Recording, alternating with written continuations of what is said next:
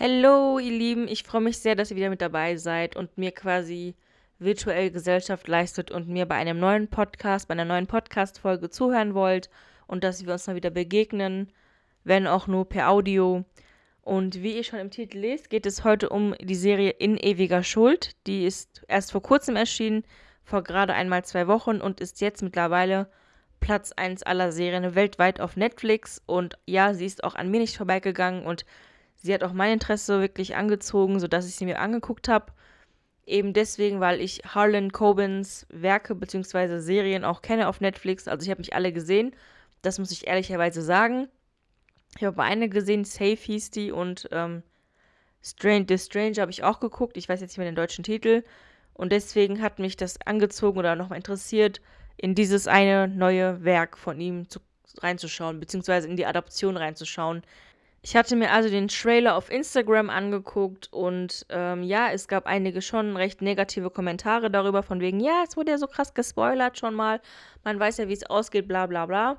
Aber ich dachte mir so, nee, komm, du guckst es dir trotzdem an, du guckst dir keine Reviews an, also kein IMDb oder keine Filmrezension, irgendwas anderes. Ganz neutral angucken und dir deine eigene Meinung darüber bilden. Weil ich den Trailer wirklich ziemlich verheißungsvoll fand und ja, jetzt fangen wir auch schon mal an. Also, wer, wer sind die Hauptdarsteller? Michelle Keegan spielt Maya Stern, das ist die quasi die Person, um die sich die ganze Serie dreht.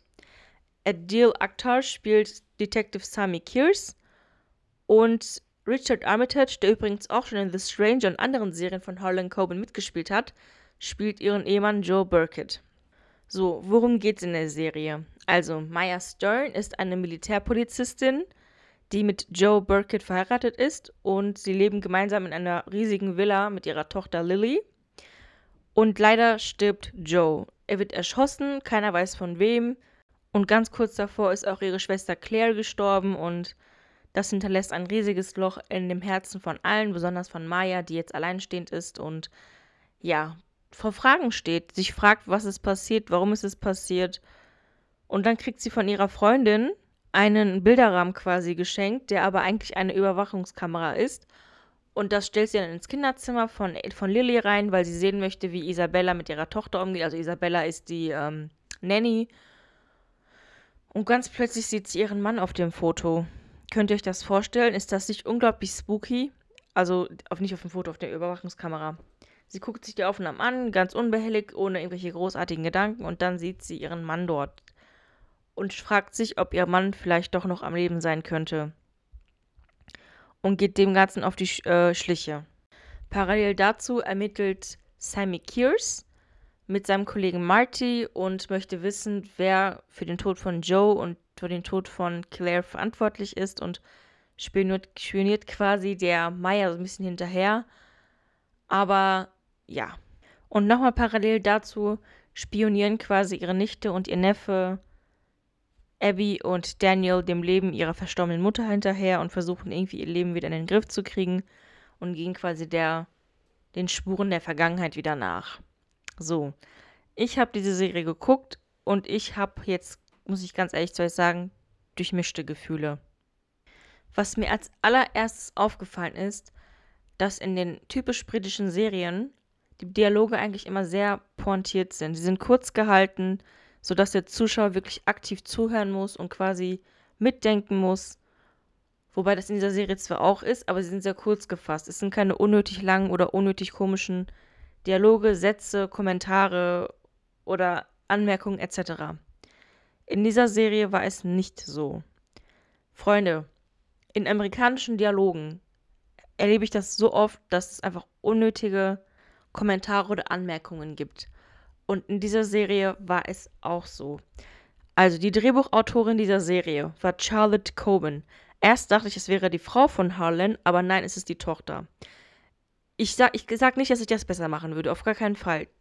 Aber man merkt, dass diese Frau Amerikanerin ist und dass ein, dieser Dialog einfach amerikanisiert ist. Man merkt es einfach. Diese, also dieser Marty, dieser Kollege von Sammy, der teilweise so unnötige und nervige und seltsame Anekdoten oder Anmerkungen von sich gegeben, bei denen man sich einfach nur dachte, was soll das jetzt? oder es ergab sich dadurch eine quasi komische, peinliche Stille, wenn ihr wisst, wie ich, wie ich es meine. Und diese Serie war einfach amerikanisiert. Sie wurde zwar in Großbritannien aufgenommen, sie hat zwar Groß also britische Darsteller und ist da gesettet quasi und spielt auch in diesem britischen, ja, Adel jetzt nicht, aber schon aristokratischen Milieu. Aber man hat einfach gemerkt, dass die Schrift dahinter, dass die Hand dahinter eine amerikanische war. Und das hat mich gestört. Es waren teilweise so komische und wirklich un, also so unnötige Dialoge und so langgezogene Dialoge, die ich überhaupt nicht gut fand. Es war teilweise so ein bisschen so klischee-mäßig, amerikanisch, kitschig. Nicht, also romantisch würde ich jetzt nicht sagen, aber kennt ihr so diesen typisch amerikanischen Kitsch? Diesen heile Welt-Familie, dieses, das gab es in dieser Serie auch, dass man so dieses typical American Lifestyle-Ding hatte. Und das führt mich auch dazu, dass Maya Stern eine Militärpolizistin war, die quasi ein, im Krieg oder im Auslandseinsatz war und da jemanden quasi erschossen hat. Also nicht erschossen hat, aber sie hatte quasi den Befehl gegeben, auf ein Zivilfahrzeug zu schießen. Was sie natürlich auch in die Bredouille gebracht hat. Und das gibt dem Ganzen so eine politische Brisanz von wegen, ja, ich muss unsere Leute retten und bliblablub. Und das mag ich in Krimiserien zum Beispiel überhaupt gar nicht. Und das ist auch ein Aspekt, den es oft in amerikanischen Serien und Filmen gibt. Dass immer dieses, ja, ich muss unser Land retten, ich muss unser Land beschützen. Und dann wird sie in, Bedrängnis gebracht von einem Typ namens Cory the Whistle. Und das ist für mich auch so amerikanisch. Wisst ihr, was ich meine? Cory the Whistle, Cory the Whistle. Also, zugegeben, ich habe, nachdem ich die Serie geguckt habe, so ein bisschen auf IMDb rumgelesen und viele Leute kritisieren auch die Schauspielerei, also die Schauspielkünste von der Hauptdarstellerin Michael Keegan.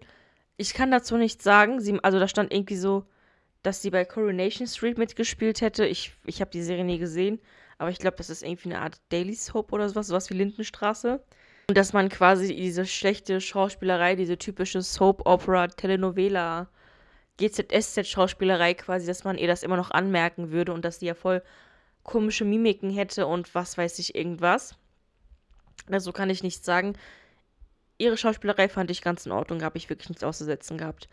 Was mich eher gestört hat, was auch wieder diesem typischen Klischee bei einem Krimi entspricht, genau wie bei The Suspect damals, wobei The Suspect eigentlich nichts mit amerikanischen Drehbuchautoren oder einer amerikanischen Drehbuch Drehbuchvorlage zu tun hat, der Polizist hat irgendein Problem gehabt. Und das ist in jeder Krimiserie so, dass der Ermittler, egal ob er jetzt im Fokus steht, so wie über Marcella, oder ob er quasi nur quasi einfach nur Nebenfigur ist und ermittelt, beziehungsweise auch Hauptdarsteller ist, aber halt nicht Zentralfigur ist und ermittelt, dass er immer irgendein Problem hat und dass er immer irgendeine Sorge hat, die quasi lebensbedrohlich ist. Und das war mich, das hat mich bei dieser Serie auch so ein bisschen gestört. Also ich, ich habe die Serie geguckt und ich musste direkt an diesen Aspekt denken, dass er auch irgendein Polizist ist, der irgendein Problem hat und genervt ist von seinem Kollegen, so wie es bei gefühlt allen Krimiserien ist, bei dem man einen Kollegen hat, der einem irgendwie auf die Nerven geht. Das war auch so, dass Marty ihm quasi auf die Nerven gegangen ist. Nun ja, also es ging ja quasi jetzt über acht Folgen und in der ersten Folge war es doch recht spannend und dann habe ich das Gefühl gehabt, dass irgendwie ein paar Folgen lang nicht besonders viel passiert ist. Also sie hat halt ihre eigene Recherche betrieben und ja, das war es halt auch. Und Sami hat ihre Recherche betrieben, ihre Nichten haben ihre, also ihre Nichte und ihr Neffe haben ihre eigenen Recherchen betrieben. Und dann passiert erstmal ganz lange gar nichts. Was heißt gar nichts? Also es passiert schon was, aber nichts, nichts Relevantes. Also es, es, hat, es hat sich einfach keine richtige Spannung aufgebaut. Das war mein Eindruck. Und dann plötzlich in Folge 7 kommt alles Schlag auf Schlag auf Schlag und dann löst sich von jetzt auf gleich alles auf. Nur damit in der achten Folge ein unglaublich dummes Ende kommt.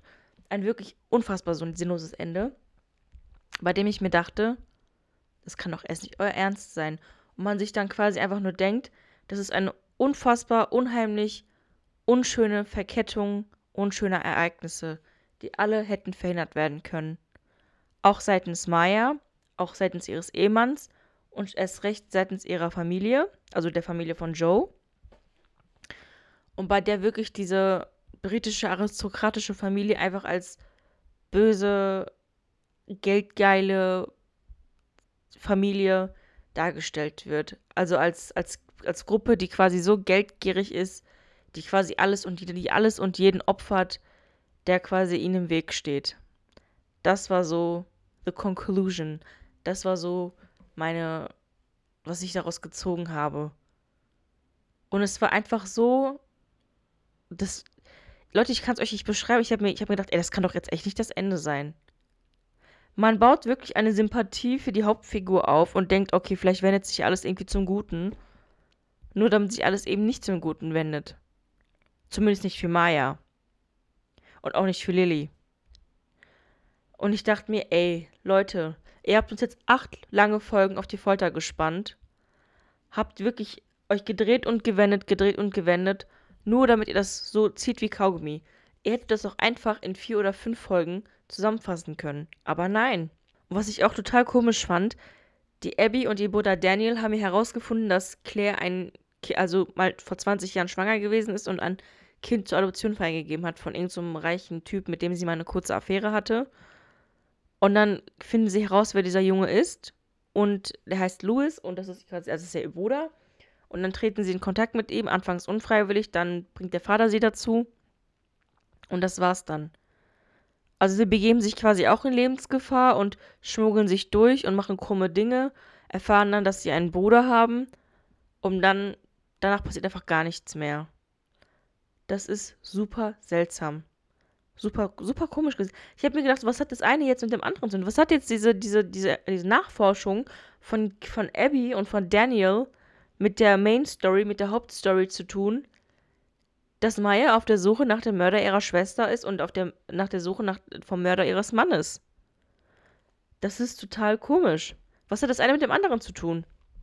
Und ich muss einfach zugeben, dass ich die Hauptfigur, also nicht die Hauptfigur, die Figur Marty, wenn man jetzt das im Nachhinein betrachtet, irgendwie total sinnlos fand. Der hat irgendwie überhaupt gar keine Funktion. Der war irgendwie nur da, um den Sami anzuschnauzen, von wegen, ja, sie dürfen kein Auto fahren, ihnen ist ja schwindelig und sie bauen ja ständig Unfälle.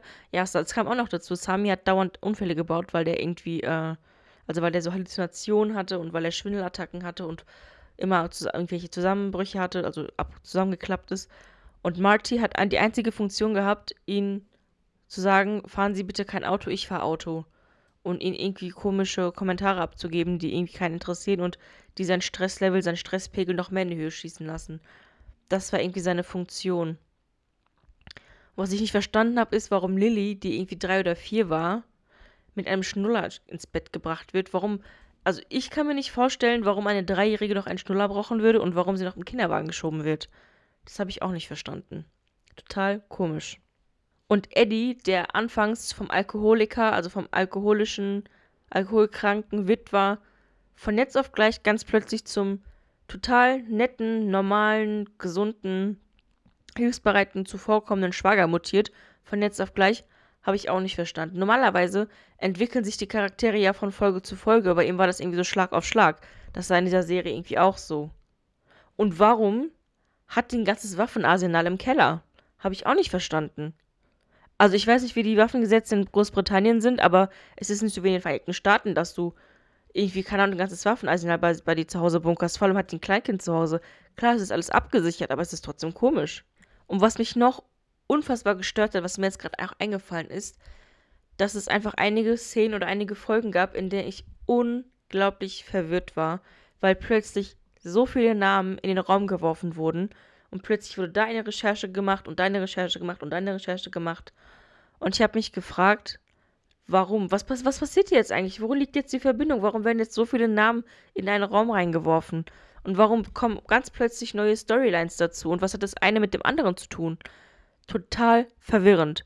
Am Ende des, der, der Serie war das schon so ein bisschen, hat sich ja schon aufgeklärt und hat so ein bisschen Sinn ergeben, aber als Puzzleteil, als großes und Ganzes betrachtet, fand ich das total unnötig, weil es einfach den Zuschauer, also mich zumindest, unnötig verwirrt hat. So war das also so war mein Eindruck zumindest.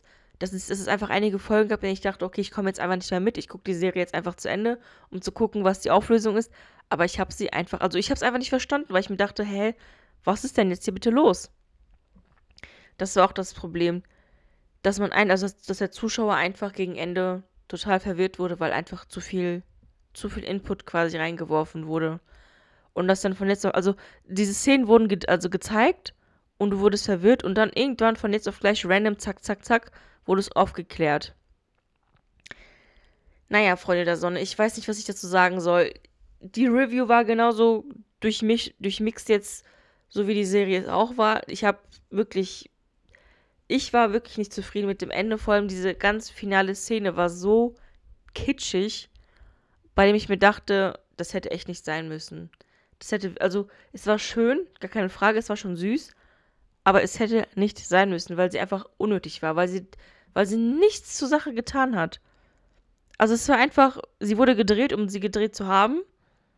Aber es, ihr müsst euch auch vorstellen, jede Folge ging fast eine Stunde und die achte Folge ging, also die letzte, letzte Folge ging irgendwie eine halbe Stunde. Und ich dachte mir so, das hätte einfach nicht sein müssen. Ihr hättet die achte Folge einfach, einfach sein lassen können. Wirklich. Und es gab wirklich einige Szenen, vor allem die Szene, in der Maya quasi alles zum Abschluss bringt. So kann ich es einfach umschreiben, ohne euch großartig zu spoilern. Die dann so quasi gestaltet wurde, dass du wirklich dachtest, du guckst irgendeine amerikanische Action-Serie. Ich weiß nicht, hab, hab, kennt ihr die Serie Somewhere Between? Die ja auch so ein bisschen trashy ist, kann man so sagen. Also die ja quasi in Grund und Boden zerstampft wurde. Da hat Paula Patton mitgespielt. Das ist die Ex-Frau von Robin Thicke ich hatte teilweise so ein bisschen so den Eindruck, dass es irgendwie so der Serie so ein bisschen ähnelt. Naja, ich habe mehr Fragezeichen im Kopf, als ich vorher hatte. Aber Leute, was soll man dazu sagen? Ich habe die Serie geguckt und ich möchte euch einfach eine Zeitverschwendung ersparen. Ihr könnt die Serie gerne gucken, vielleicht habt ihr einen anderen Eindruck. Vielleicht bin ich mit zu großer Erwartung, zu großer Hoffnung drangegangen, weil ich ja von Harlan Cobens Serien oder von generell von britischen Serien eigentlich mal sehr überzeugt bin und wurde deswegen so ein bisschen enttäuscht. Vielleicht war meine Wahrnehmung irgendwie gestört, kann auch alles sein. Aber wie gesagt, also ich fand die Serie anfangs gut, dann mittel und dann fand ich es einfach nur komisch. Ich freue mich, dass ihr mit dabei wart. Ich grüße alle meine Hörerinnen, vor allem die aus der Schweiz und die aus den Vereinigten Staaten. Und natürlich Dennis. Die Folge geht hier an dich, die, ich, die widme ich dir. Und wir hören uns das nächste Mal. Ciao.